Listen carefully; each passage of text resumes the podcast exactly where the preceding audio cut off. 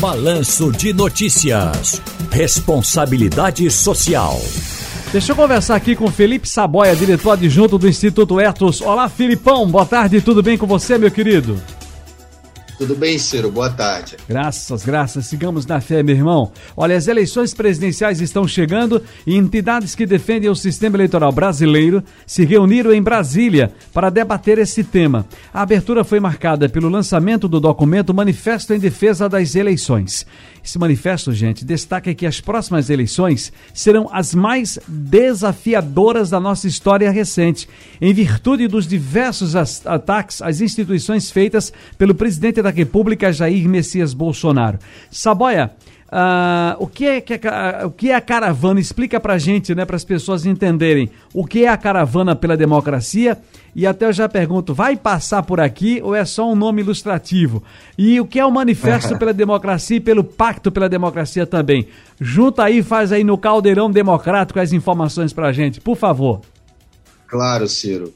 Bom, a caravana, Ciro, ela, ela na verdade, ela, ela é uma caravana que se direcionou para Brasília, né? Que reuniu mais de 200 entidades aí da sociedade civil em defesa do sistema eleitoral brasileiro. Ela aconteceu em maio, é, no dia 11 de maio, e depois nos dias 30 e 1 de junho.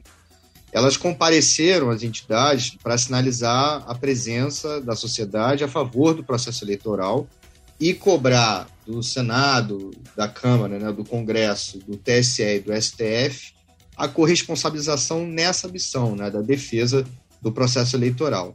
É, essa iniciativa ela foi é, organizada pelo Pacto pela Democracia, que é uma iniciativa voltada à defesa e o aprimoramento da vida política e democrática no Brasil. Né?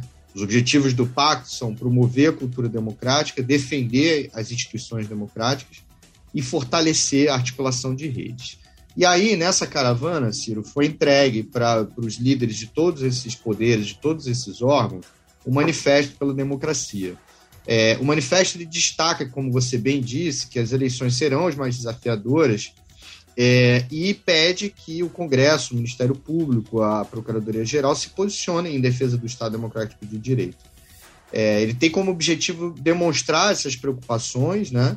É, e, ao mesmo tempo, não só uh, ter um, um, papel de reforço né, na defesa das instituições, mas também, por exemplo, chamar a imprensa, né, que, que cumpre um papel muito importante nesse sentido, os mais diversos setores da sociedade a trabalharem pela realização de eleições livres, íntegras e pacíficas, né? claro, com a garantia de que o resultado das urnas seja devidamente respeitado. Né? O Brasil demorou tanto tempo né, para a gente ter é, um processo eleitoral é, limpo, livre, em que as pessoas pudessem votar diretamente, e seria um retrocesso realmente a gente questionar, é, por exemplo, a, a, tecnologia que é usada, né, que, é, que é destacada em vários países do mundo, das nossas urnas eletrônicas. Né? Nunca tivemos grandes problemas nos últimos anos desde que é, elas são implementadas. Então é isso, é, é, uma, é um chamamento né, aos diversos poderes e setores da sociedade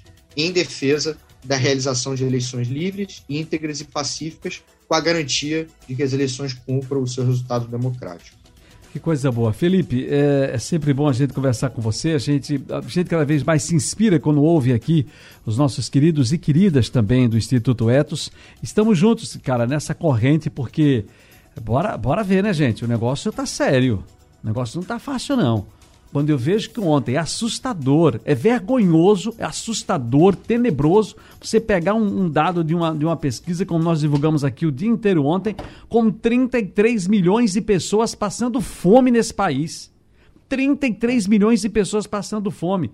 E para mim, sinceramente, a arma para acabar com a fome é respeito, é dignidade, é emprego bom, a divisão de renda justa, acabar com essa desigualdade social, retrato falido desse país, que escancara cada vez mais para o mundo a nossa vergonha, que deveria ser sim, e o é na verdade. Mas para nossa vergonha, a gente alimenta o mundo e deixa o nosso povo passar fome, e não, e, e, sobretudo, feijão, arroz, farinha e carne no prato do homem e da mulher brasileiros. Agora, lamentavelmente, não é pistola, não é rifle que vai matar a fome desse povo. E a gente está vendo cada vez mais uma conversa enviesada e que. E um senador da República, perguntado numa rede social, ele responde com 400 reais por mês do auxílio.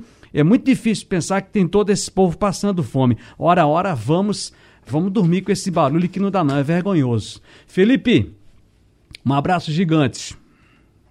Um abraço, Ciro, a você e a todos os ouvintes.